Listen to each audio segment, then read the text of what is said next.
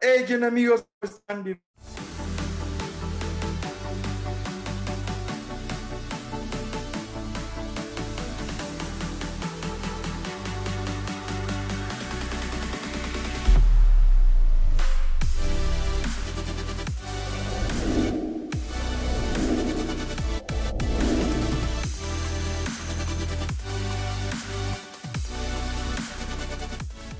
más de Propósito Podcast. Estamos bien contentos porque hoy tenemos un invitado especial que es Nefo, que está desde Campeche. Y hola Nefo, ¿cómo estás, bro? Hola, ¿qué tal? Muy bien, al 100 acá. Qué bueno, muchas gracias por aceptar esta invitación. Y bueno, como ya saben, en- como mi co-conductor, Sergio desde Tapachula, Chiapas, el famoso Sergio, como le dijo Nefo hace un rato. ¿Cómo andas, Famoso bro? search. Nada, nada, tranquilo aquí amigos, este, fresco, para los que no saben los voy a contar porque es algo que me acaba de pasar, algo bien bonito ahorita. Fui a traer a mi mamá y empezó a llover y se me olvidó meter la ropa del, del patio, ¿verdad? De la azotea. Y pues ya viniendo me tocó subirme. Y neta, carnal, me sentí como niño otra vez. ¿Por qué? Porque te Porque me, todo. me- me mojé en la lluvia y hace cuenta que ya metí toda la ropa en un tambo porque estaba toda mojada Ajá. y mi perrito anda suelto. Y pues haz de cuenta que me puse a jugar con él y neta que me sentí como en mi pueblo. Me sentí como niño, o sea, Qué chido. pero sí. Y contento, pues aquí tener al, al buen Nefu acá Nefo, con nosotros sí. como invitado y pues vamos, vamos a darle. Nefu Vamos va a a ser el darle. que nos va a llevar al estrellato, mira. Iniciando con el podcast, vamos a iniciar con la famosa pregunta que tenemos en este, en este podcast. Y es, ¿quién es Nefo? Si te tocara presentarte a ti en un auditorio donde nadie te conoce, o aunque sea con una persona, ¿cómo te presentarías? ¿Quién dirías que es Nefo? Ok, yo diría, ¿qué tal? Buenos, buenos días, yo soy Nefo Tut. Mi nombre, eh, como toda la vida me han llamado mis amigos. Soy una persona que busca ah, que la gente, que todos los ministerios, todos los que se involucran, ya sea en algún ministerio en su iglesia, que puedan capacitarse. Yo me gustaría lo que he aprendido a lo largo de los años, a lo largo de, de- de mi experiencia, mi corta o larga experiencia que he llevado, pues aportarles algo. Sí, y entiendo que no todo mundo, sobre todo acá en México y en Latinoamérica, no tienen esos recursos como vemos que en, el norte sí tienen, ¿no? Entonces, pues así empezamos nosotros aprendiendo y si de algo puede servirles lo que sé, pues eso es todo. Así. Qué padre, qué padre definición. ¿Y cómo nació ese amor por querer capacitar a las personas? ¿De dónde surgió esto? Lo que pasa es que ah, hace muchos años que toco con algunos amigos de distintas iglesias que nos juntamos por, por la red que tenemos. Nos juntamos y hacemos este, pues, como, cultos unidos, reuniones unidas.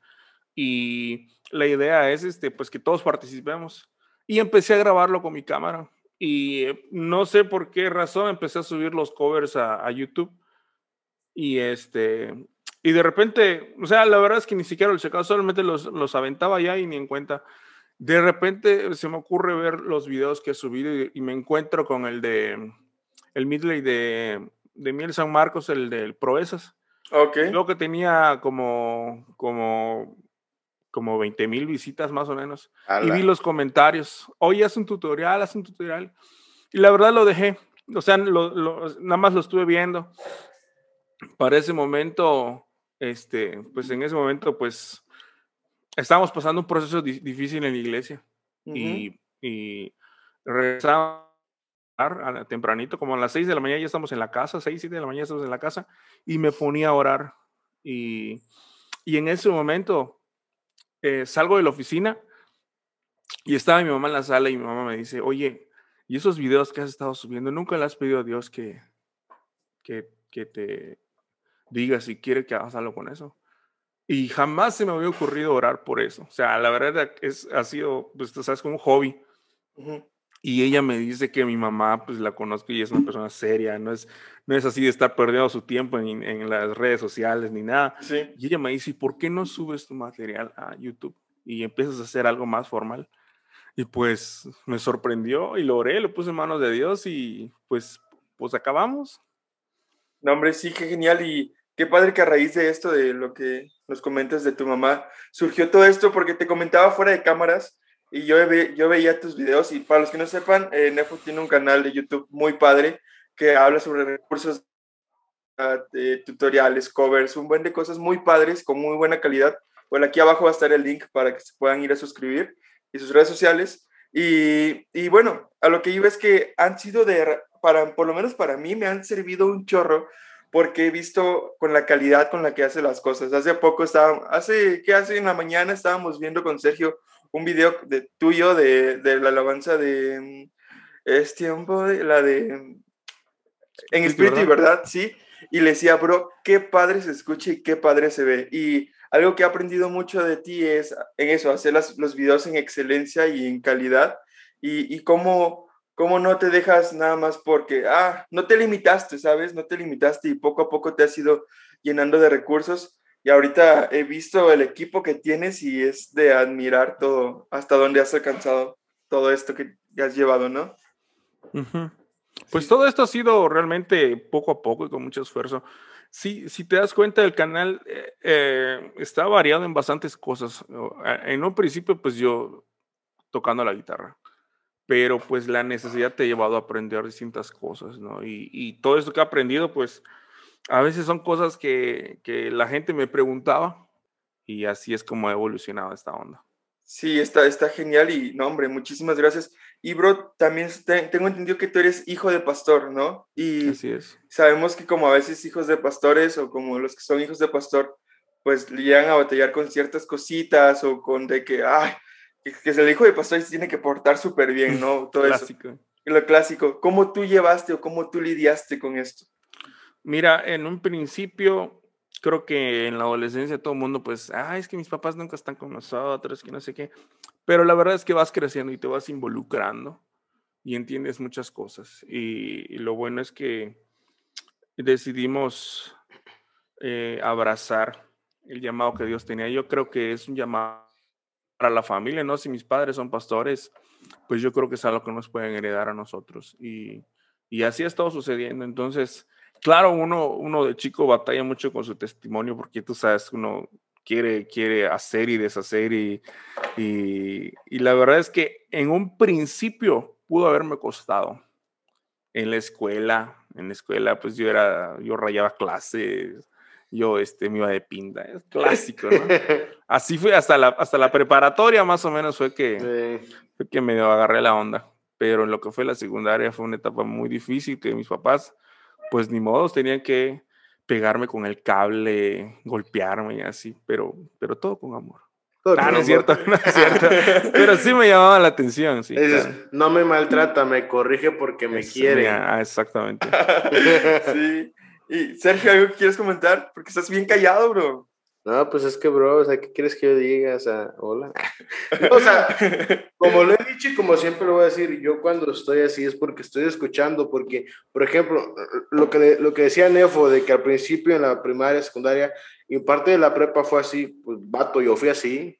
O sea, mi secundaria fue así, mi prepa fue así. Emanuel me conoció de una manera en la prepa, pero yo venía de ser algo peor todavía porque venía de reprobar un año en una escuela. Por eso me metí a la escuela en la que conocí a Manuel como cuatrimestral para recuperar el año, porque yo, o sea, yo era...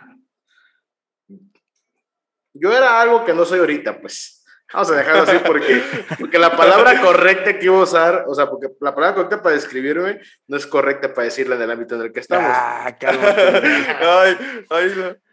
no. pues sí. Oye, y bro, ¿y qué? Así como decían la, las abuelitas, es hijo de Satán. Haz de cuenta, casi ya. Cálmate, fariseo. Ándale. ya, ya. Bien. No, pero sí. Sí, bro, y, y, y ahorita, eh, ¿cuántos años tienes? ¿Cómo, cómo estás? ¿En qué estás en la iglesia? ¿Qué estás, qué estás haciendo, Nefo, ahorita? Y quiero, después de esta pregunta, quiero volver otra vez al pasado, pero okay. me gustaría saber eso. Mira, eh, tengo 29 años. Ok. Eh, 29 años que no lo aparento. de hecho, pensé que tenías menos, pensé que tenías unos 24, 25. Muy amables, muy amables. este, cuando me dejo crecer la barba y, el bigote, pues sí, la verdad, ya sí, cambia. como de 40, pero tengo 29 todavía. Este, ¿qué otra pregunta me hiciste?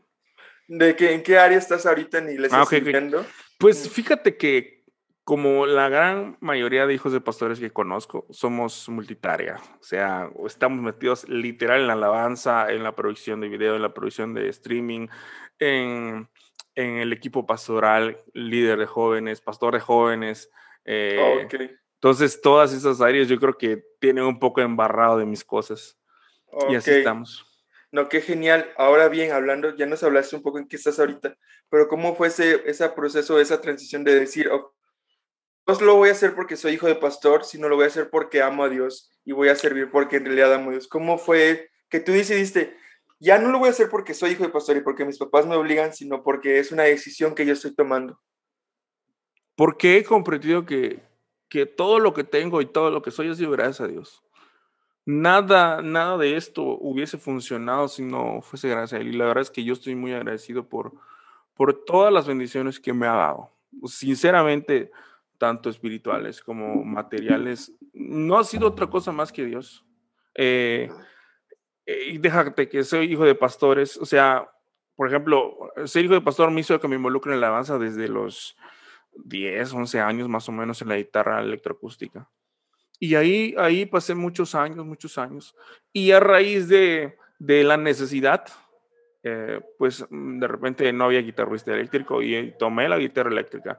De repente no había bajista o no llegaba y ya tenía que aprender bajo. Y de repente, y así, hasta que, pues, siempre la curiosidad, yo siempre tuve, he tenido la curiosidad de grabar. Y eso te ayuda a aprender miles de cosas más, cómo grabar, qué necesitas, cómo conectar todo. Y, y pues necesitas meterte al audio y entender cosas de audio. Y, y ahí sin querer aprendes a, a, mezclar, aprendes a ecualizar, aprendes a manejar el equipo de sonido y ahí te vas. Entonces, así digamos que, que comenzó toda la historia. Pero la verdad es que no ha sido más que gracia de Dios que ha estado pues sobre mí y ha sido lo que me ha sostenido. No hay otra, no hay otra razón, sino que gratitud. Yo estoy muy agradecido con Dios y te voy a decir una cosa, yo no podría hacer todo esto en un ambiente secular. Tal vez me ofrezcan más, pero siento que, siento que tal vez no lo disfrutaría tanto. Eh, así, la verdad es que así me ha sucedido. Es como que sentirías un vacío en el corazón porque lo haces nada más por hacerlo. Y aquí sabes que lo estás haciendo en la iglesia porque sabes que lo estás haciendo para, pues para Dios, pues algo que a pesar que tal vez no te pueda ser muy bien remunerado en la primera parte, pero sabes que a la hora de agradarle a Dios es de una manera, un pago mucho más grande, ¿no? claro, claro, y, y, la satisfacción, ¿sabes? Por ejemplo, hacer ese trabajo, yo lo puedo llevar y hacerlo en otra iglesia, ¿qué me ha sucedido? A ayudarles eh, eh, ir a iglesias y, y, digamos así, observar qué, qué, tienen y cómo podría capacitarlos, sucede. Sin embargo, el momento que yo llego a mi iglesia, como que late mi corazón y, necesito hacerlo. O sea, no me estoy quieto. Tú me a decir la iglesia y no estoy quieto. O sea, estoy o estoy eh, buscando cosas para streaming o estoy editando o estoy buscando publicidad o estoy buscando mil cosas pero no me siento quieto. O sea, la verdad es que es, es, una aventura esto, ¿no? Sí, sí, sí, Es, el amor a servir, ¿no? El amor a servir y, y, mostrar una parte de agradecimiento de lo que estás haciendo. Y, bro, y haz de cuenta que yo vi como eh, la transición de tus videos a los videos que haces ahorita. Vi que ahorita estás incursionando en la batería también. La vez pasada me fleté un ensayo tuyo. ¿Cómo te ha ido en la batería? ¿Cómo te has mm, sentido? Ok, el, eh, el tema de la batería es un tema que estoy preparando. Eh, en, en uno dos meses a lo más tardar, estoy preparando un video que se llama El secreto de la música worship. Y, y tiene que ver relacionado con lo que estoy viviendo ahorita en la batería. Yo nunca he sido baterista en mi vida. No soy baterista. Yo soy guitarrista. Y si Pero le das chido, le das chido. Y si soy muy específico, la verdad, yo soy guitarrista acústico, electroacústico. Eso me fascina. Eh, sin embargo, pues toco más la eléctrica, tengo todo el equipo de guitarra eléctrica. Lo que sucede exactamente con la batería es que, digamos que eh, pasamos una, un, el, el, año pasado, pasamos por la pandemia, pasamos una temporada muy difícil con algunos chavos de la alabanza, con los cuales la verdad es que la pandemia no nos permitía a todos estar al mismo tiempo. Uh -huh. Y pues algo así sucedió también con, con, Daniel, con el baterista que tenemos. Entonces, al no poder el estar eh, en la batería y no tenemos otro baterista ahorita, dije, bueno, ¿qué puedo hacer? Y esto fue de la noche a la mañana, o sea, un, domingo fue la última vez que lo pudimos ver y, y adiós, o sea, y el próximo domingo, ¿qué hacemos? Y sí tengo para llamarle a varios amigos que tocan la batería, tengo un montón de amigos con los que he participado en la alabanza en distintas iglesias y yo le digo fácilmente, oye, ¿sabes qué? échame la mano a la batería. Y pasó una, dos, dos domingos, pero más, no puedo estar pidiéndole a más gente que venga a apoyarme. Y ni modo, tuve que eh, aprovechar y compré baquetas de 50 pesos allá en el mercado. Y con eso, no sé cómo le hice. La verdad, no sé cómo le hice. Y creo que ha sido solamente misericordia de Dios que, que me ayudó el primer domingo que toqué la batería. No sé cómo le hice, pero no me salía el metrónomo, no me salía la secuencia y cuando terminé, pues todo bien asustado, ¿no? Sí, sí. Poste, contacté a un amigo este, que aprecio mucho, Abdiel Richard, que él es maestro de batería y me, a mí y a un par de chicos más eh, nos estuvo enseñando batería. Este, nos está dando clases entre semana y eso me ayudó a mí a sentar algunas bases. Y ya de ahí fue sentarme y estudiar yo solo y agarrar la batería. Y así ha sido como ha sido. La verdad es que ha sido pues trabajo de, sentarse horas y sacar. Ahora, no te puedo decir que me pongo a ensayar rudimentos, que me pongo a ensayar técnica, porque en este punto necesito tocar canciones. Y ha sido, pues, ni modo, así ha sido. A, darle, ¿no? A, aprender a nadar sin saber nadar, por así decirlo, ¿no? Exacto. Oye, ¿y cómo te, ¿Cómo te enfrentaste tú a la pandemia, a todo esto? Porque de un día para el otro nos dijeron, se cierran iglesias. ¿Cómo te enfrentaste tú a eso, siendo líder de alabanza, siendo hijo pastor? ¿Cómo te enfrentaste tú a todo esto? Cuando declararon que era pandemia, eh, cuando dijeron aquí que, que estaba entrando por entrar a México, que era en cuestión de, de días, yo hablé con mis papás, los pastores, y les dije, necesitamos un plan B no, o sea, mandamos una, un comunicado a la iglesia y le dijimos, eh, iglesia, eh, las celebraciones las vamos a dividir en dos, con gente separada, este, y en dos horarios, a las nueve y a las once de la mañana más o menos. Y en ese momento yo les dije, ellos necesitamos un plan B. Si, no, si, se, si tenemos que cerrar la iglesia este, por un mes, oye eso, por un mes, pues tenemos que preparar alabanzas. Y este, lo explico, de hecho, en el video que, se llama así. Eso nos sucedió, esta plática la tuvimos el domingo en la noche. El, para el lunes, este, eh, para el lunes o martes más o menos, para el lunes, eh, hablé con los muchachos, ¿cómo le podemos hacer? Y nos pusimos de acuerdo y grabamos ocho canciones. Que yo dije, si nos cierran un mes, pues tengo de dos canciones, pues son, tengo un mes, ¿no? Si pongo dos canciones, un mes. tengo un mes. Entonces, y ahí ya se va la pandemia. ¿Y qué va? Sí. Así. Al año y medio que estuvimos encerrados. sí, yo dije, voy a adelantarme, pero conforme vi que, que, pues que se iba extendiendo, pues reciclaba canciones y ni modos. Fue una semana intensa. El miércoles, el martes armamos, miércoles grabó la primera parte de la banda, jueves la segunda parte de la banda, viernes grabamos la preca y el sábado puro editar y el domingo estábamos allá picándole para que se pueda transmitir. Y era así como que pues, nadie sabe qué hacer, ¿no? Y así, así empezó toda esta onda. Sí, ¿no? Y, el, y el que tú estuviste preparado para poder hacer esto, entre comillas, porque tú pensaste que solo iba en un mes, como eh, explicabas en el video, me acuerdo. Y yo dije, exagerado, hasta vamos a tener canciones de sobra, un mes. Sí, sí. pero no, man, o sea. Pero, o sea, el punto es que te preparaste, men, porque si no te hubieras preparado, imagínate cómo te hubiera agarrado. Pero después de que se te acabaron las canciones, ¿qué hiciste? ¿Cómo te fuiste? ¿O qué, qué, qué hubo ahí?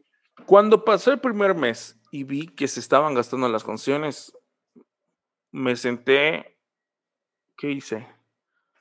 Ajá, eh, me cité con unos amigos que también estaban en la misma O sea, tuve esta idea, se los compartí y ellos me dijeron, vamos a hacer algo similar nosotros. Y en ese momento, eh, en lo que preparamos el siguiente tiempo de alabanza, reciclé las canciones. Haz de cuenta, grabamos, eh, pasé cada mes la canción 1 y 2, en la segunda semana 2 y 3, 3 eh, y 4, en la siguiente 5 y 6 y así, ¿no? Y luego combinaban la canción 1 con, la 5, y la 2 con la 8 y así, ¿no? Así en lo que preparábamos el otro tiempo de alabanza. Para el otro tiempo de alabanza ya involucré a más amigos. Fue como un medio acústico que hicimos fueron como seis canciones, más o menos. Eh, fue, donde, fue donde subiste la de el Dios de, Israel, el Dios de Israel es poderoso, algo así, un medley de Juan Carlos Alvarado, ¿no? No, ese fue de las últimas. ¿Ese fue de las últimas? Sí, ese fue hecho acá, acá al lado, en la casa de mis papás, en su ah, sala. Eh, ah, sentados, sentados ahí grabamos la de una versión de Espíritu y Verdad, grabamos este, a Viva, grabamos este, El que está sentado en el trono. Ah, ah, lo importante, te voy a decir que era algo curioso, no podíamos ensayar. Sí. O sea, las canciones que grabamos la primera ocasión, no las ensayamos. Era una lista de ocho canciones que les dije, señores, así como la toquemos, así se va a quedar. No hay tiempo para ensayar. Y las grabamos de a una. Y terminamos bien agotados, ¿no? Pero de a una. El siguiente, para la siguiente sección, pasó algo similar. Por eso eran canciones tan sencillas, Espíritu y Verdad, Al que está sentado, A Viva. Son canciones de cuatro, son bien worship, ¿no? Sí. Y, por eso es que no ensayamos. Y así pasó en todas. En la única ocasión que sí ensayamos fue en la sección donde está la de El Dios Israel es poderoso. Toda esa, toda esa sesión, esa hubo uno o dos días de ensayo. Creo que un día de ensayo, un día anterior. Ok, bro. Ahora, ¿Tú cómo definirías lo worship? ¿Qué es lo worship? Porque ya lo has empleado varias veces. Por aquellos que no saben qué es worship, la traducción literal sería adoración en español. Pero tú, ¿cómo definirías worship? Uh, ¿Música worship? ¿Cómo es? ¿Cómo, cómo, va todo ese rollo? ¿Cómo? ¿Cómo? O sea, porque incluso Ajá, dijiste que ibas a sacar algún video del secreto de la música worship, algo así, ¿no? Y no quiero que nos adelantemos eso porque es tu video, pero claro. ¿cómo, cómo, ¿Tú cómo definirías la música worship? ¿Cómo la defino yo? Muy sencillo. Ahí está. Es música. Es que es, que ese término, para empezar, ese término siento que lo menosprecian mucho. Sí. O sea, tampoco te voy a decir que, que estamos hablando de canciones tipo Roy Kenol y ni. No, no, no. Son canciones más sencillas, obviamente, ¿no? Pero creo que es la música más accesible que pueda tocar un ministerio de alabanza. Eh, ¿en, qué, ¿En qué me baso en esto? Eh, son canciones que así la neta no necesitas una gran, gran, gran eh, preparación musical, un gran conocimiento musical. O sea, con que estudies un mínimo, puedes tocar algo de eso. Entonces, pero la música worship ahora sí que es nada más una, una etiqueta que se le ha dado porque es, es, música contemporánea, ¿no? Sí. Eh, tiene demasiada influencia en YouTube, en Coldplay, en, en otros artistas que, que tú los escuchas y tú dices, es una adoración, ¿no? Pero realmente es música contemporánea. Por ejemplo, a mí me fascina Fix You de Coldplay, esa canción. Sí. ¿no? Y, así, si yo no supiese qué dice la letra, o más bien si lo sé y puedo levantar mis manos. Levantar sus manos, sí, sí. Porque creo que la misma música es tan, te llega tan al fondo que, que tiene un impacto, ¿no? Entonces, este, creo que uno de los objetivos de la música worship es que sea accesible para todo el mundo. Y no tiene nada de malo, me gusta, ¿no? Si no, lo que estoy tocando ahorita en batería es worship. Si fuese otro estilo, merengue, salsa, este, algún otro estilo que requiere un nivel superior musical, yo creo que estaría frío. Pero, pero eso es lo que pienso sobre el worship. Pero ponte un Rescue Band, un Álvaro López. No, olvídalo. No, ¿Tú lo meterías? humanamente, humanamente, eh, necesita uno sentarse a estudiar. Obviamente no todo el tiempo fue así, este, Rescue Band y Álvaro López. Por ejemplo, hay canciones que sí, Altísimo Señor es una canción, una canción muy buena. ¿Cómo cataloga ese ritmo de Altísimo Señor? Solamente porque tiene un buen solo de guitarra y un buen solo de batería, no es que sea algo... Sí. Sí, pero al principio no era así, ah, no, perdón, ahorita no es lo que hace Álvaro López, ahorita Álvaro López ya está en otras ligas. Sí, no, es otro nivel, es ya voladísimo. En una iglesia creo que no se podría tocar algo así. Claro, y fíjate, eso es, eso es algo, eso es algo curioso. La música worship es tan sencilla y fácil de tocar que la misma iglesia, la misma congregación se le hace tan fácil cantarla y aplaudir.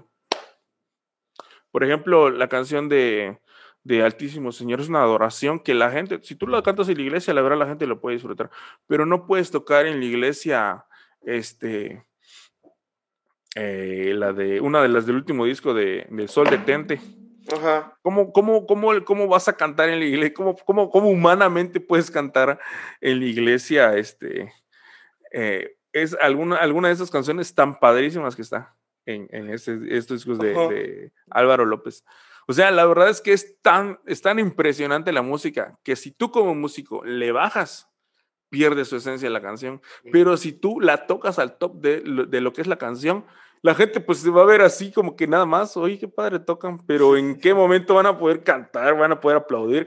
¿Tú estás de acuerdo que a Álvaro López le fascina hacer eh, desplazamientos y todo eso? ¿Cómo, ¿cómo le enseño a mi abuelita a aplaudir en eso? No, sí tienes razón. O sea, la iglesia está acostumbrada a un cuatro cuartos y a un, un do, do, sol, la menor, fa. Y ya. Ándale. Y de ahí no se mueve.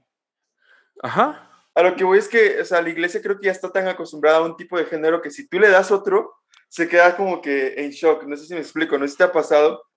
bueno, me, bueno no me pasa cuando las canciones que tocamos son cumbias o son ah. movidas. O sea, es un género, la verdad que aquí en el sureste a la gente le encanta. O sea, este domingo vamos a tocar, este domingo vamos a tocar Machácalo. Para machacar en la cabeza al diablo se necesita. Y sabes cómo la gente le encanta levantarse más y moverse. Sí. O sea, siento que, por ejemplo, en este, en este momento, el worship no les permite hacer lo que hace una, una y ahora bien, es cumbia así tipo cumbia de cantina, por, así decirlo. Pero ahora te quiero hacer una pregunta. Ponte, ¿está moviendo la carne eso? Buena pregunta. Eh, te puedo decir que, que, mira, ¿qué te puedo decir? Eh, digamos que sin querer las emociones se meten se meten en, lo que es la alabanza, que también eso es algo delicado, ¿no? Ahora, si nos ponemos a profundizar, y la Biblia nos enseña claramente que no debemos hacerlo por emociones. Sin embargo, la música worship, sí o no sientes algo cuando la estás tocando emocionalmente. Te emociona, ¿no? Sin embargo, y cuando estamos pasando una etapa difícil, cuando estamos pasando algún problema, cuando estamos pasando una situación difícil, no tenemos esa misma motivación para tocar o para cantarla. Pero ahora sí que la Biblia nos enseña que en todo tiempo, en las buenas y en las malas, hay que hacerlo. ¿Qué quiere decir esto? Que yo debo de, ahora sí que hacerlo por, por gratitud, por obediencia, porque así lo manda la Biblia, alabar a Dios. Ahora, también si ponemos en esa misma balanza, si lo hacemos carnalmente, por ejemplo, bailar y moverse, pues sí, realmente, eh, digamos que es muy emocional, ¿Me entiendes? Yo siento que sería emocional, ¿no? Pero, pues ahora sí que, ¿qué te puedo decir? Siento que me hace mover. Sí, y, si existe esa música cristiana y si existen esos estilos, pues no veo otra manera que, que moverme, ¿no? Ni, ni modo que esté, ya llegó, ya llegó, Espíritu Santo, ya llegó, todo simple, ¿no? Es que al final de cuentas es como la intención de la persona, cómo lo hace. Claro. Porque, por ejemplo, aquí en la congregación hay una chavita que baila ballet y dicen, pero es que el ballet, o sea, es movimiento, es dan, o sea, sí, pero dependiendo, por ejemplo, hace este, el año que pasó en el aniversario, sacaron una, tocaron una canción nueva para nosotros acá, que la sacaron, se llama Que Ruja el León, y durante la, durante tocaban la canción, la niña dijo, ¿saben qué? Si me permiten, yo quisiera pues bailar ballet con esa canción, porque de esta manera yo, quiero demostrar mi, mi, adoración hacia él, porque él me ha permitido, me abrió las puertas en una escuela en Rusia, que me enseñaran ballet en Rusia, y yo quisiera así aprender, o sea, yo quisiera así, pues, darle como que honra. Y pues al final de cuentas fue la intención de ella, fue esa.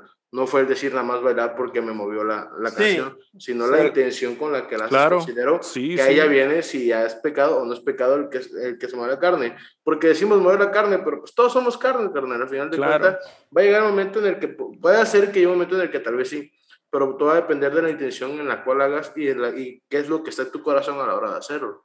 Claro, por supuesto. Yo, yo, creo que la intención del corazón influye muchísimo y creo que lo hablábamos con Nefo a un principio, que él tenía la intención y tuvo la intención de capacitar y por eso todo lo que está haciendo en YouTube, la intención de, de, de, ¿con qué intención estamos haciendo las cosas? ¿No? Si me explico, la intención de tu corazón, ¿es la correcta o no es la correcta muchas veces? Ahora bien, claro. eh, eh, lo que estamos hablando de esta música worship y que se ha generalizado en todo esto, pero ponte es bien típico que eh, tocamos un creo en ti en la menor y así bien lento y hacemos jugar con las emociones, si perdón si hablo de esta manera, pero quiero no, jugamos con la emoción de la, de la persona. Tú como, tú como ministro de alabanza, ¿cómo has encontrado, ok, esto sí proviene del Espíritu Santo y esto no es mi emoción y no estoy cantando esto por emoción y no estoy cantando o diciendo esto porque es mi emoción, sino que es algo que proviene de Dios.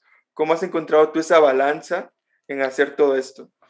Eh, creo que a la iglesia le hemos estado enseñando esa parte, eh, lo que es como el sacrificio de alabanza. ¿Entiendes? Cuando y sacrificio no es algo que disfrutes hacer. Sacrificio no es algo que, que sienta, ay, hoy sí voy a hacer sacrificio, hoy voy a sembrar algo. No, sacrificio es eso, o sea, te va a costar. Te va a costar. Y en el momento que entiendes cuál es el costo, la manera en ver las cosas cambia. ¿sí? La, por ejemplo, la salvación. Cuando entiendes que la salvación, que a ti no te haya costado algo, no significa que te haga gratis lo valoras, lo entiendes. Entonces, sí, eso es algo que se le tiene que estar recordando y enseñando constantemente a la iglesia. Eh, eh, las letras, la música está padrísima, ¿sí o no? Cuando uno hace una canción o estas canciones que conocemos, las hace para que uno las disfrute, les guste. Musicalmente se escuchan buenas. Eh, por eso es que hay canciones cristianas que de repente llegan a estar en Grammys, de repente llegan a tener reconocimientos eh, alrededor del mundo porque la música son emociones. Ahora, si le sumamos la, lo que es la letra y, con el fin que, fue creado, pues yo creo que tendríamos que uh, intenta cantar una canción que te guste, que te motive a alabar a Dios cuando todo va bien y mira si o no lo vas a disfrutar a la hora de cantarlo, tocarlo. Pero esa misma canción en un momento en el que en el que no quieres hacerlo. En el momento en que estás peleándote con todo el mundo, en el momento en que estás en problemas, en el momento en que está sucediendo algo en tu vida, intenta cantarla.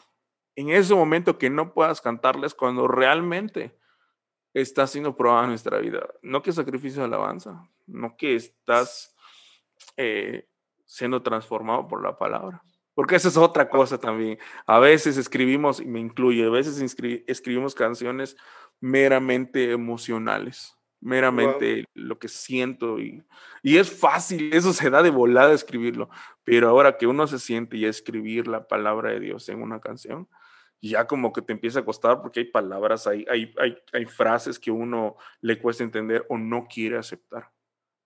Claro, emocionalmente, ay, eh, eres el amante de mi alma, el anhelo de mi ser, mi alma tiene sed de ti, eh, tómame y cámbiame así pero en el momento en el que la vida nos dice eh, santidad Jehová y busca ser santo y busca ser puro y ahora sí que cuesta, cambia mucho las cosas. Sí, bastante. Sí, sí, sí. Ahora bien, ¿tú definirías la alabanza y la adoración como solo música o va más allá de la música? Va más allá, absolutamente.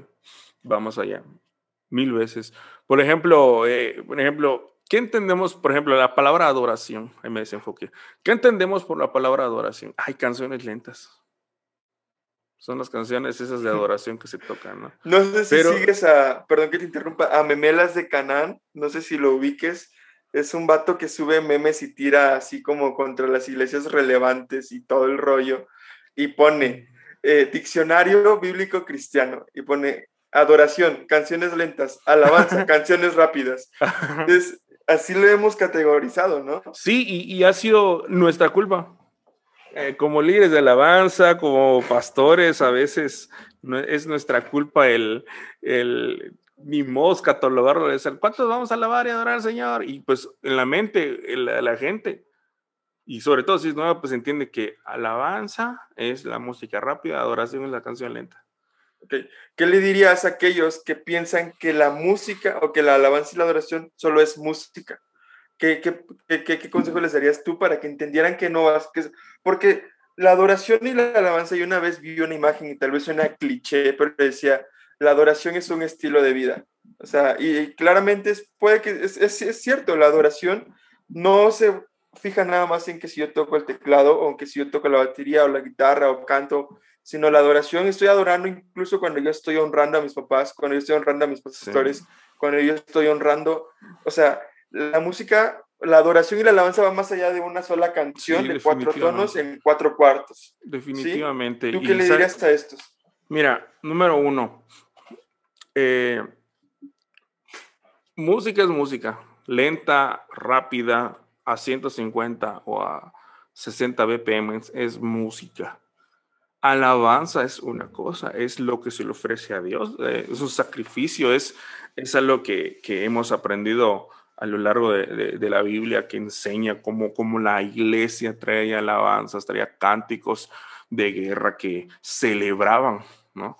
Y creo que la alabanza es una celebración, no solamente de música, porque tú te pones a ver cuando salía el sumo sacerdote vivo del tabernáculo y que había tenido perdón por, por, todo el pueblo de Israel, ¿qué crees que hacía la gente? ¿Tú crees que ellos iban a cantar Espíritu verdad? ¿Tú crees que ellos iban a cantar este, alguna canción de Fernando Monroy? No. O sea, ellos celebraban con lo que tenían, no cuernos habrán tenido, algún tambor, pero que tengan una guitarra afinada a 440, no lo tenían. Y ellos con lo que eran, danzaban y traían ofrendas y disfrutaban eso. Eso, siento que es la alabanza. En una ocasión nos quedamos sin luz en la iglesia. Estábamos empezando el tiempo de alabanza y se fue la luz, era de noche. Y nos quedamos sin audio y sin iluminación. Y pues toda la gente vitoreando, ¡eh! No sé qué. Y pues como pude, eh, levanté la voz, hermanos, ustedes saben que no necesitamos tener instrumentos, ustedes saben que no, tenemos, no necesitamos tener iluminación, pero tenemos nuestras manos y la gente en ese momento se encendió y empezó a cantar con alegría y como estaba todo oscuro, pues la gente aprovechó que nadie los veía y se pusieron a, a, el relajo, la alabanza así con gozo, ¿no? Entonces siento que la alabanza eh, no necesita ni siquiera música, menos la adoración.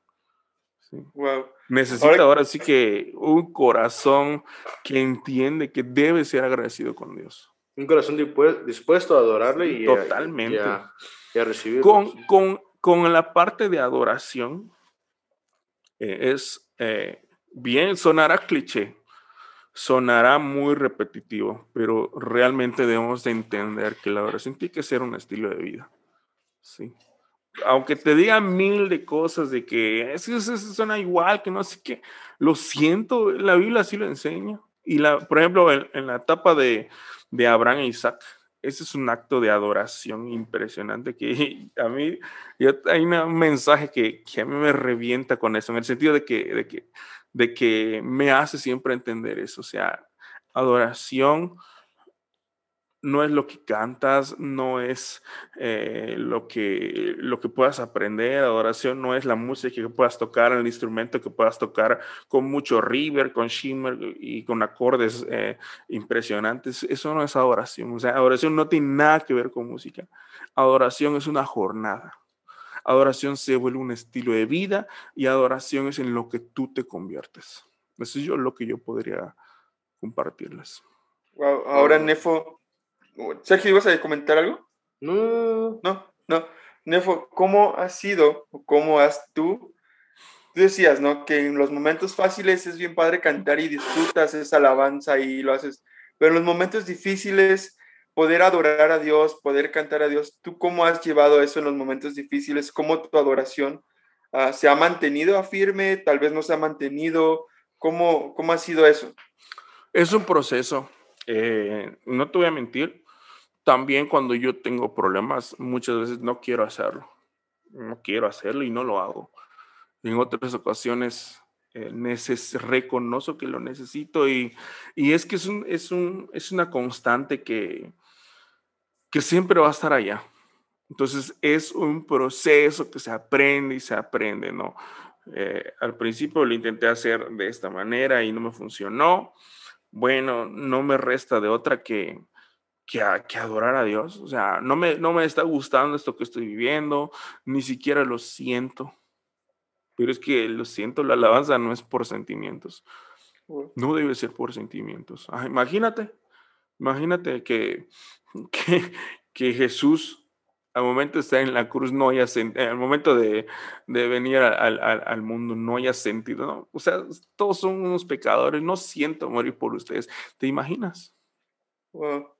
No, entonces es, es ni modos. Eh, no puedo hacerlo, me siento mal en hacerlo, eh, me sale todo mal, estoy todo equivocado, pero lo tengo que hacer, lo tengo que hacer, porque si no me cuesta, no me sirve.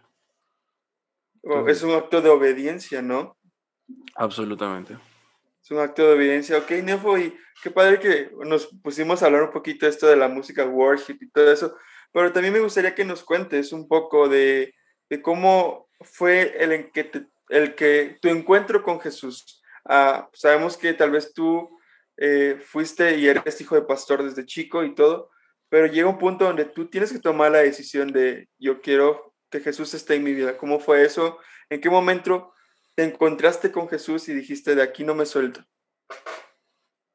Eh, pues como todo joven, eh, en su adolescencia, en, en, la parte de la preparatoria, eh, pues no es que yo haya tomado, no es que yo me haya drogado, metido drogas y cosas, y no, la verdad es que eh, toda la vida, toda la vida, mis padres han sido pastores que yo nací, eh, ya eran, ya estaban pastoreando en iglesia, y digamos que fui afortunado en, esa, en ese entonces, pero pues también hay otro tipo de pecados, ¿no? O sea, yo también fui joven, eh, fui muy inmaduro, fui grosero, fui muy eh, rebelde, cometí muchos errores, muchos pecados, eh, mm, estaba hundido en la pornografía, estaba hundido en, malos pensamientos, en, tantas cosas, ¿no? pero creo que era más tanto el amor que tenían mis papás por mí, tanto el amor que tenía la iglesia por mí, que oraba por mí. Y en ese momento, pues yo tomo decisiones, o sea, realmente quiero cambiar, realmente no quiero hacer lo mismo y, y, pues decidí tomarme un tiempo y, apartarme y tener un encuentro con, con Dios. Y yo, yo, pasé por, por un proceso, ¿no? un encuentro donde me aparté de todo el mundo y, y, le pedí a Dios que me hable y, y Él pues transformó mi vida. En ese momento sentí que fui libre de muchas cosas. Sin embargo, pues uno tiene que permanecer buscándolo y es una constante, es un proceso, ¿no? La vida tiene procesos y este proceso se llama buscar a Dios día con día. Así, así ha sido. No, qué padre que nos compartes eso, porque quiero no, lo que tú mencionabas de, de, que tal vez no te drogaste, tal vez no hiciste tantas cosas, y puede que muchos jóvenes se sientan identificados de que no, no me drogaba, no hago esto, no hago esto, pero hay cosas que aún Dios quiere trabajar y tratar con nuestras vidas, ¿no? Pero es cuando nosotros tomamos la decisión de, ok, Dios, aquí estoy, haz lo que tú quieras, transfórmame, pero también ser entendidos de que no solo va a ser por ese encuentro que vamos a ser salvos, sino que es una transformación diaria, una transformación continua que la, la, Biblia lo dice que sus misericordias son nuevas cada mañana. Entonces, así como sus misericordias son nuevas cada mañana, nosotros tenemos que tener eh, ese querer transformarnos diario, ¿sí me explico? Claro, claro. Y, y es lo que tú nos decías, ¿no? Es, es, un proceso donde nosotros tenemos que buscar ser transformados todos los días. ¿Y tú cómo, cómo buscas ser transformado todos los días? Bueno, nosotros, eh, yo creo que la, la, el secreto está en, en, buscar a Dios día con día. Eh, creo que la raíz de todo problema que pueda haber en todo cristiano, si empiezas a buscar, a rebuscar, si tú le preguntas al final de todas esas cosas que ha estado rodeándole, no sé, algún discípulo, algún, algún, algún un chavo de la alabanza, oye, este, ¿y por qué estás haciendo esto? Y te empieza a decir, pero en el momento en el que tú le preguntas, oye, ¿y estás buscando a Dios cada mañana? ¿Y estás teniendo un tiempo de búsqueda de Dios continua? La constante de todos esos problemas y la respuesta a eso siempre es, es que no lo he hecho. Y, y, y, yo creo que, por ejemplo, si les pregunto a ustedes, eh, ¿tienes una relación con Dios? Y si ustedes me responden no, pues te da a entender que en el fondo hay situaciones que ustedes tienen en casa y que tienen como familia, como ministerio. Y si tú preguntas eso a alguien más, y tú tienes una relación con Dios y la respuesta es no, te das cuenta que pasan cosas. Porque estar en constante relación con Dios, diario, tomando un tiempo para buscarle, eso da resultados. Da resultados en todos los sentidos y positivos. O sea, te vuelves una persona más, más humilde, te hace una persona más entregada, te empiezas a parecer más a Cristo.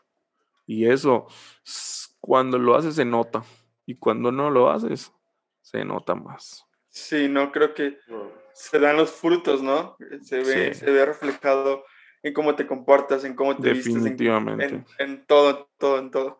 Y Por ejemplo, que... hay, hay una pregunta. A la hora de, en la prepa, ¿no? Yo, por lo que entiendo es en la prepa en la cual tú sientes ya la presencia de Dios o el llamamiento ya, mejor bien dicho, a estar más, más sirviendo en la iglesia por lo que entiendo. ¿Cómo es esa parte o cómo llevas tú esa parte de que ya no te, ya no te comportas igual? Porque a, la hora de que ya aceptas a Cristo bien, de que ya lo reconoces y que ya tratas y pides que te ayude a cambiar y empieza a ver ese cambio, ¿cómo, cómo es el, el distanciamiento o qué tan feo fue el sentir esa emoción o, no sé si en tu parte hubo como de rechazo, como tipo bullying, como se le dice hoy en día, ¿no? En tu escuela, o sea, de que te decían, ah, pues ahí viene el santo, ah, pero tú no eras así hace un tiempo, tú eras así, yo te conozco en verdad como eres. ¿Cómo es lidiar con eso? Toda la vida lidié con eso, desde la primaria, mis, eh, cuando te preguntaban, ¿y de qué trabajan tus papás? La primera ocasión que yo me lo preguntaron fue en la primaria, y me acuerdo que yo dije que mi papá era jugador de fútbol americano y que era profesional en eso. Que, me da pena decirlo en la primaria. No sé por qué dije semejante cosa.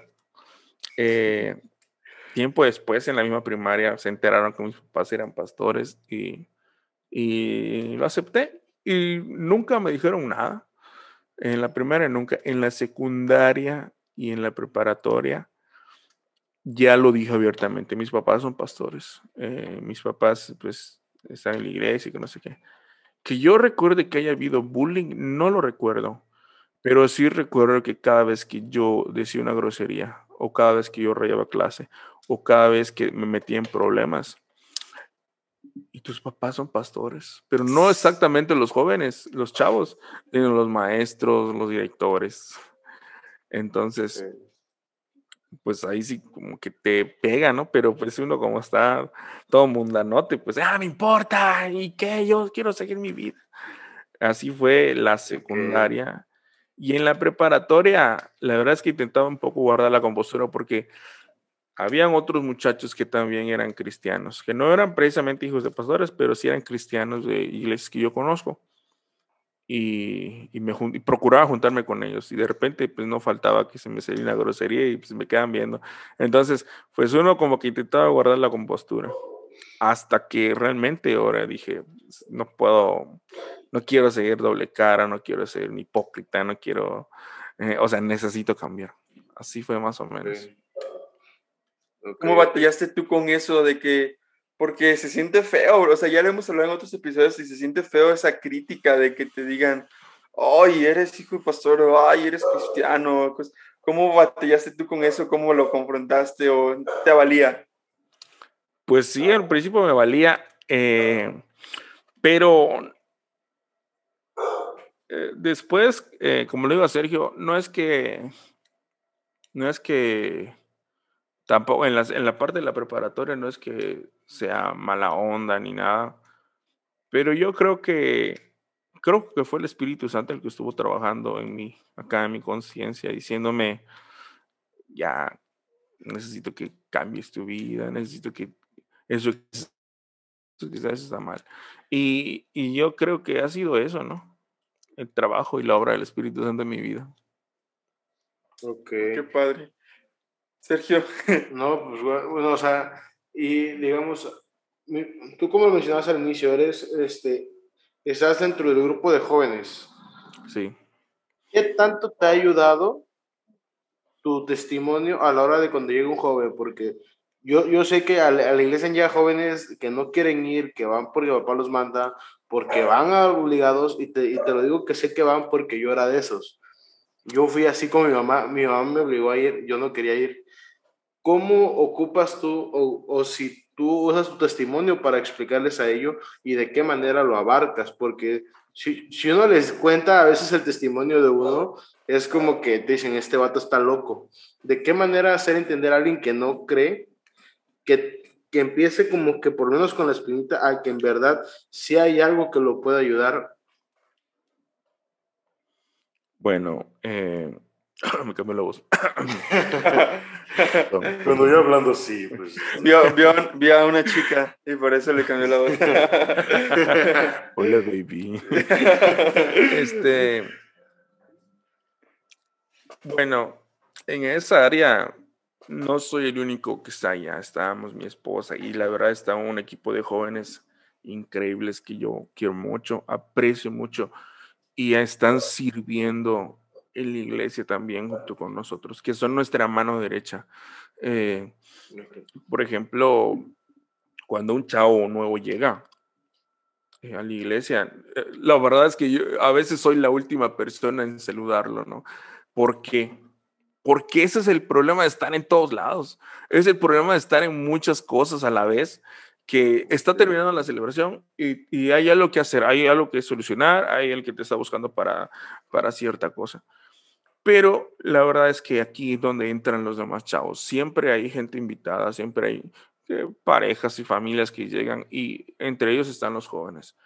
Y pues estos jóvenes, este, nuestro equipo de jóvenes, sabe que cuando ve a una familia nueva o llegó porque alguien los invitó o llegó este pues así de repente lo vieron en internet y vamos a acompañarles y de volada caen eh, ya sea ya sea un Brian, ya sea un Rashid, llegan, al, llegan y, y, abarcan a los chavos, o sea, los atrapan, no esperan a que se vayan. Está terminando la celebración y los van a saludar. Y en esa parte nos dividimos el trabajo. Sí, los chavos buscan a los demás chavos, les piden su teléfono, los van a visitarlos, les empiecen a frecuentar hasta que los hacen parte de su grupo de jóvenes. Entonces, realmente no soy la única persona que, que da el testimonio allá. Ciertamente la gente me ve, la gente sabe que yo soy el hijo del pastor y cuando hay actividades de, en la iglesia, pues, por ejemplo, en las redes de jóvenes que tenemos irreversibles, eh, me toca compartir o les toca compartir a ellos. Entonces, no solamente me ven a mí, sino están viendo a todos.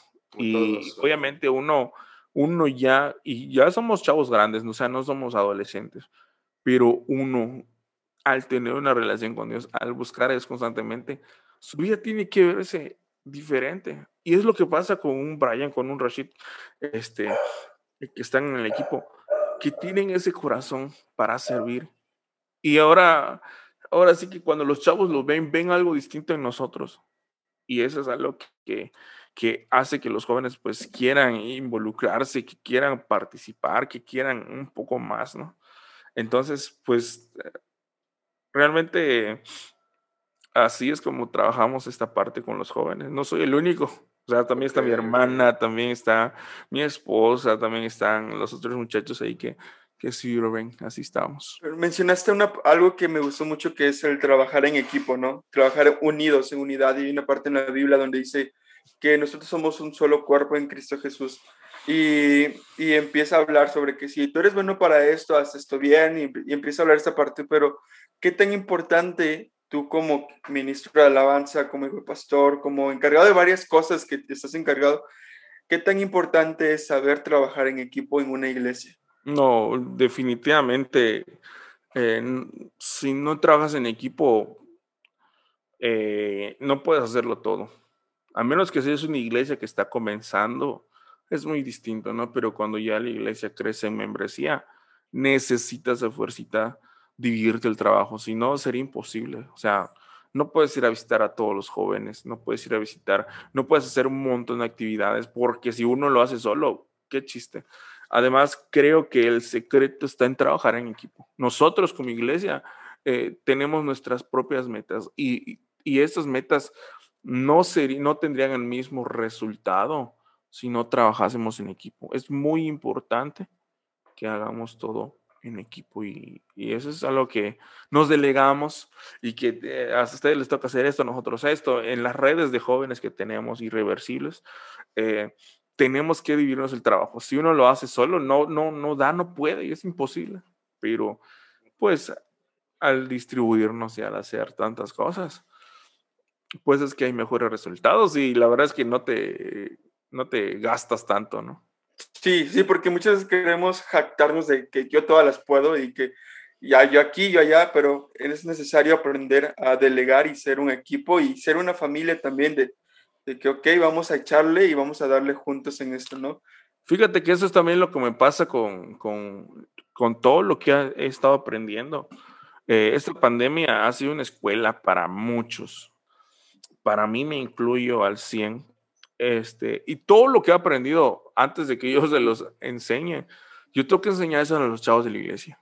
Se les enseño todo lo que puedo saber y, siempre, constantemente nos estamos eh, aprendiendo, actualizando. Pero yo tengo que enseñarles, y no, qué chiste, ¿no? O sea, puedo saber mucho de un instrumento, puedo saber mucho de streaming, puedo saber mucho de cámaras de video, de edición, lo que quieras, pero si yo no se los enseño, ¿para qué me sirve a mí? ¿No? Sí, Sí, te, entiendo súper bien y es, es, el chiste es poder trabajar en unidad y ser, ser un, un, equipo en todos. Y bueno, para ir concluyendo con, con el podcast, eh, no sé, ¿te gustaría platicar algo más acerca de, de, de todo esto? Eh, ¿De algún tema que te gustaría hablar sobre, sobre que no hayamos hablado? Mm, a ver, recuérdame tú de algo y platicamos. ¿no? Pues mira, te puedo recordar, nada, pues, está, quería, pues ahorita, hasta ahorita he llevado buen, buen curso, me ha gustado mucho cómo hemos llevado esto, pero Sergio, algo que se nos haya pasado de lo que, de lo que planeamos para hoy, para ahorita. Mm, hablar con un elfo, ya. Preguntarle su vida, ya. Preguntarle a qué se dedica, preguntarle si es feliz, ya. No, no le preguntamos, pero ya sabemos que está casado. Sí, estás casado. Ah, bueno, y mira, ahí por Cuéntanos un poco de eso. En, los ministerios que tienes o en, las, labores que tienes, ¿qué tanta bendición ha sido tu esposa para ello como un apoyo? Porque a veces, a veces llegamos en el momento de que te sientes de que, ah, ya no puedo, pero está esa persona que te dice, vamos, tú puedes, vamos, sí, ven, yo te ayudo, ven, yo te voy. Absolutamente todo. Eh, si algo yo le pedí a Dios es que me dé una esposa, número que, la, que lo ame a Él y que pueda hacer de ayuda, porque yo sé que el llamado que Dios tiene para mi vida es pastoral y en algún momento tendré que dejar todo esto que hago para dedicarme a la iglesia. Yo amo hacer eso, pero yo no hubiese querido que mi esposa, pues, no quiera esto. Y mi esposa es no es mi mano derecha, mi, esposa es, mi vida, o sea, ella me, me, es como me, de repente ella me tiene que estar así jalando la oreja para que vamos, vamos, vamos. Y eso me inspira. Y si no hubiera sido por mi esposa, yo creo que no sería lo mismo. Wow, qué ¿Son padre. casados ustedes? No, bro. Estamos jóvenes, vato. ¿Cuántos ¿Cuántos años? tienes? ¿Cuánto le ¿Cuántos- calculas a Manuel? ¿Cuánto les calculas a Manuel? ¿Cuántos A nos ver. calculas? A ver, te voy a decir ver, a ver, déjame lo hago grande. Ah, exactamente. Manuel tenía como 25. No, Ah, no inventes. No, tiene 20. Voy a cumplir 20. 20. Tiene- va, a, cum- va a cum- va a 26. cumplir, va a cumplir 20 Voy a todavía. cumplir. Tengo A 19. ver. Y Sergio, a ver, échale. Mira, posa. Todavía posa el vato. Como, como, híjole. A ver, este, a ver, muéstrame tu mano así. Yo te halagué de que tenías, de que tenías 25, mira. Tienes, tienes como 23, ¿no? Tengo 21. 21, mira.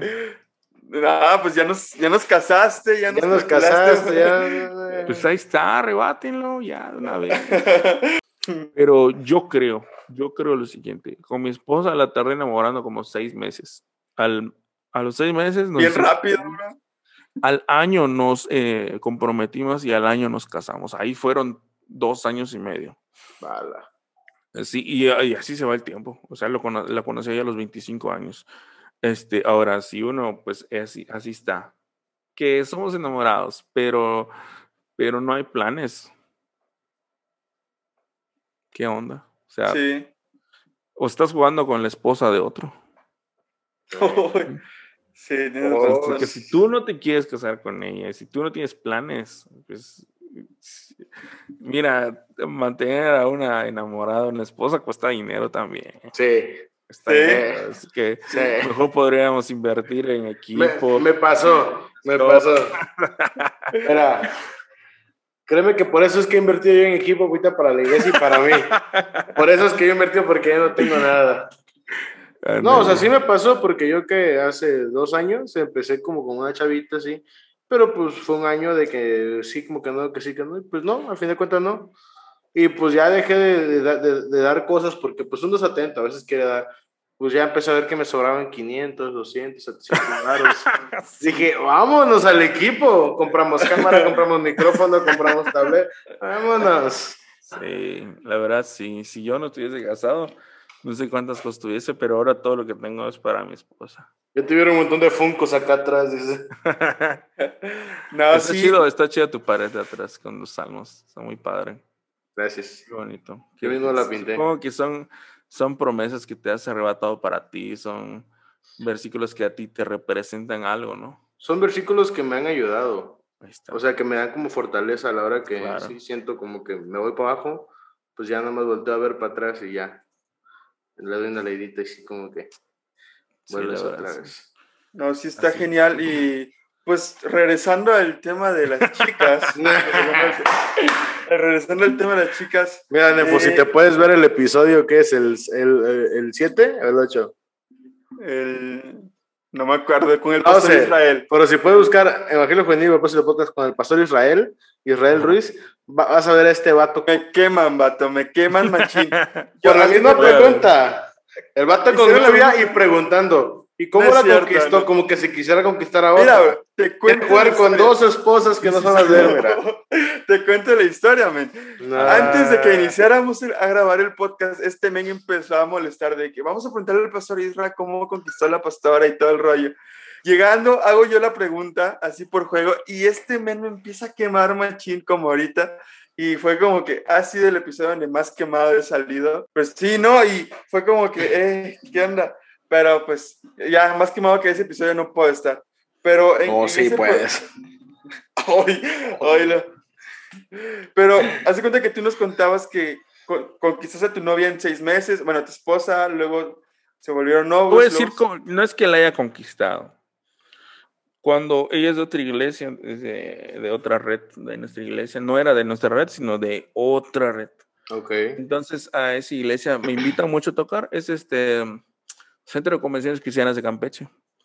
Y a mí me invitaban mucho a ministrar en esa iglesia cuando eran eventos así que tenían sus convenciones.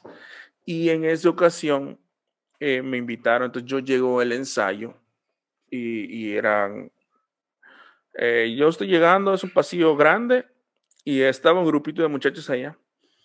En ese momento, pues yo estoy preguntando, ¿alguien, no sé dónde está el pastor Vico? Y este, y le pregunto a las que están allá, y ella es pues la más aventada, porque mi esposa así es, es bien, este, bien, bien, este, alegre, bien divertida. Y ella fue la que respondió, porque las demás son más tímidas, ¿no? Y yo la tenía ahí en el Facebook. Y este, no sé cómo te llamas, pero te he visto por Facebook. Y este, ahí se me fue. ya volví.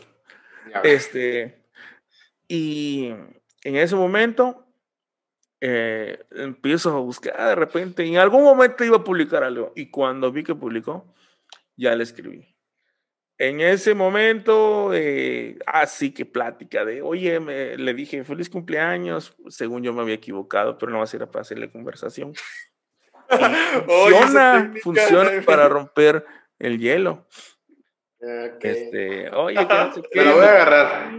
Me, voy a agarrar. que no sé qué, y que ajaja, ah, y no sé qué, y de empezamos, sí, yo te vi ahí en ese ah, eras tú, que no sé qué. ¿Cuál es tu nombre? De verdad es que tiene un nombre así raro en el internet.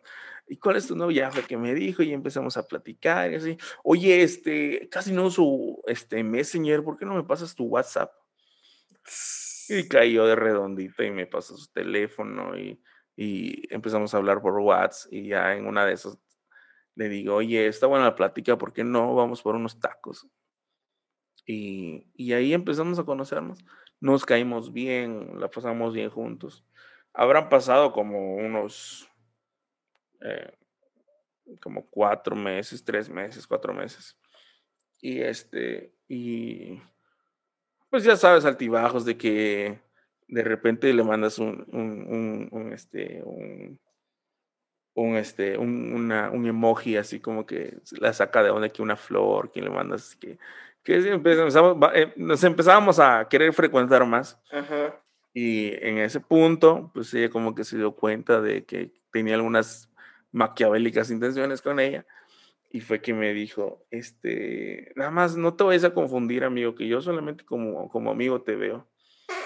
Y yo le puse, ¿qué? O sea, creo que te estás confundiendo, le dije, o sea, yo nunca he estado buscando algo más que tu amistad, le dije. Ay, perdón, Pero por dentro, pues uno así como que, ah, bueno, no funciona por acá, voy a seguir, voy a seguir.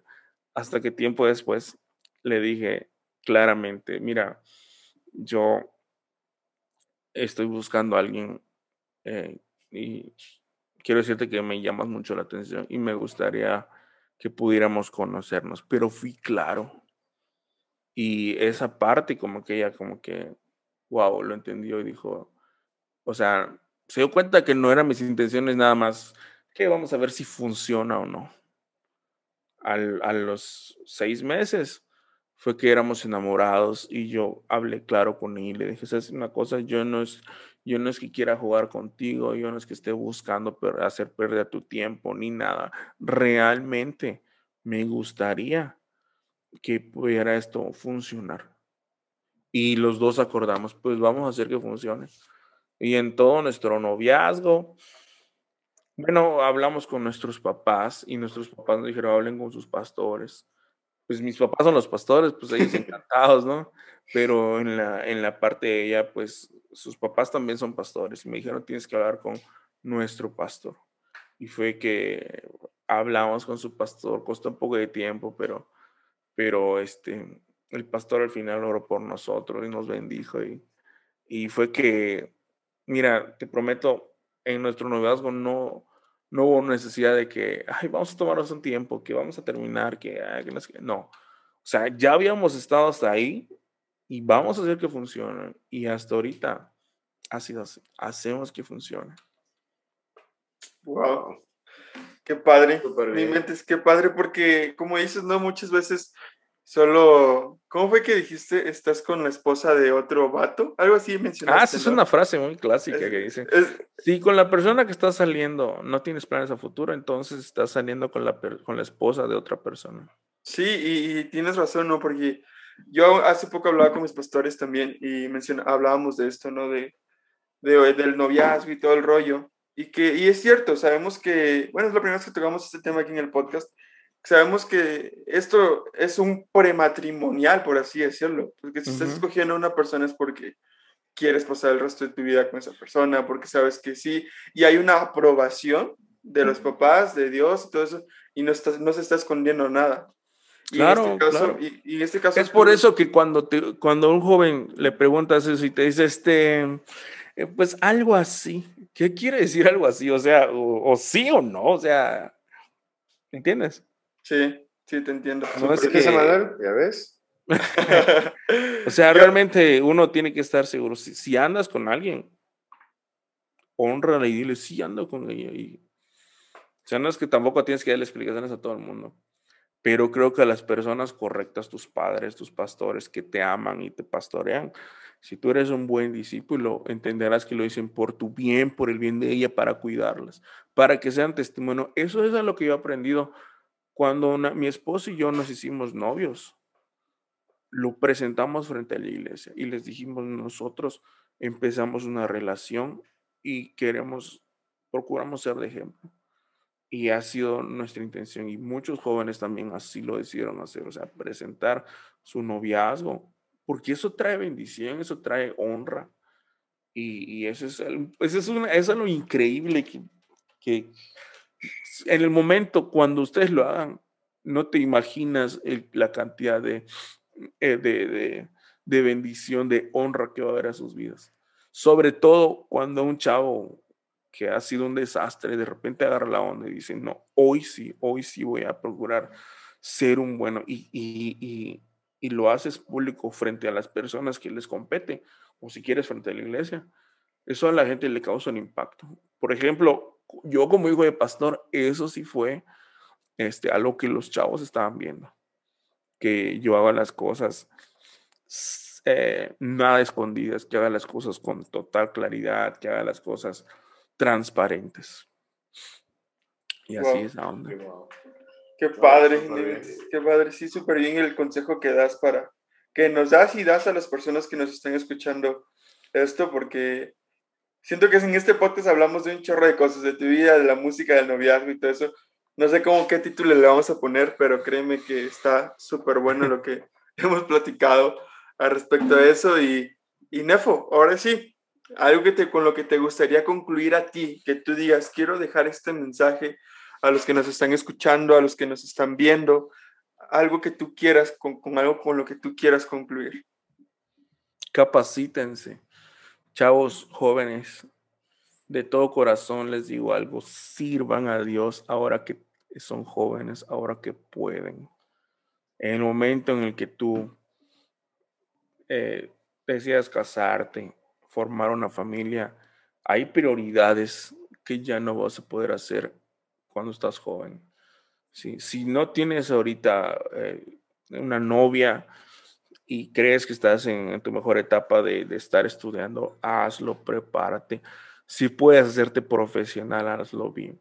Pero sobre todo, si eso lo puedes usar para bendecir a la iglesia, no sabes cuánta falta le hace a tu pastor, cuánta falta le hace a tu líder de alabanza, a tu líder de iglesia, a tu líder de jóvenes.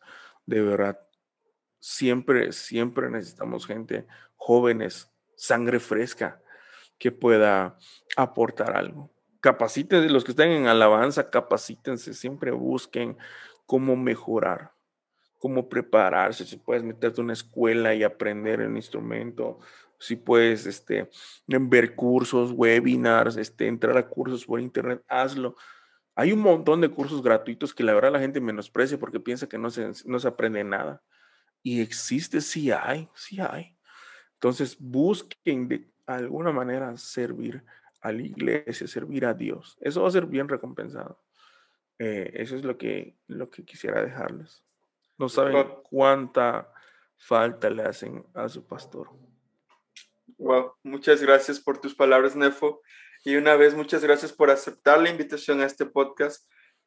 Como dije, ah, fue un podcast donde hablamos de diversos temas, donde aprendimos muchísimo de ti, de tu vida y de los consejos que nos has dado. Y, bro, déjame decirte que, que pues sigue le dando tú, men, porque ha sido de inspiración para muchos. el hecho que tengas ese canal y que tu mamá te haya dicho, dale en serio, es porque es como un propósito. Como se llama este podcast, propósito podcast, sabemos que vienen cosas bien chidas para lo que tú estás planeando. Imagínate, con todo lo que estás haciendo, estás impactando mucho, van a venir cosas más geniales. Entonces, síguele dando, vato, síguele dando, porque créeme que nos inspiras a muchos a hacer las cosas en excelencia, como dices, en transparencia y hacer las cosas bien. Pues muchas gracias por, por aceptar este, este episodio, man. No, gracias a ustedes por invitarme, por considerarme y cuando gusten, pues acá estamos, acá andamos. Sale, pues. Perfecto, amiguito. Ahí te vamos a visitar a Campeche, bro. Sí, cuando Y- gusten. ¿Hay playa en Campeche? Pregunta. No ubico Sí, bien claro Campeche. que hay playa. Sí, Es que Quintana Roo, yo no salgo de mi ¿Eso jungla. Yo no salgo de mi jungla. Estoy en Chiapas, no salgo de mi De, jungla. de Tapachula, no pasa de Tapachula. Yo de Tapachula, lo mucho que llego es aquí a, a, a la frontera de Guatemala y ahí me quedo. No conozco. Sí, No, sí pues, hay. Sí, ver, No, pues, cuando gusten son bienvenidos. muchas verdad. gracias, bro. Muchas gracias. Algo que ya, ¿cuándo vamos, Emanuel? Pues ya hay que planear las vacaciones, hay que planear las vacaciones de, de este podcast. Sí. Pues así es, amigos. Así queda un, un capítulo, un episodio más de Propósito Podcast con el buen Efo de Campeche. Ya vamos a estar yendo por allá. Y pues ya saben lo que siempre les decimos, ¿no? Pueden vernos en YouTube, escucharnos en Spotify, escucharnos en iBox Podcast y en Google Podcast. Este, esperamos que les guste.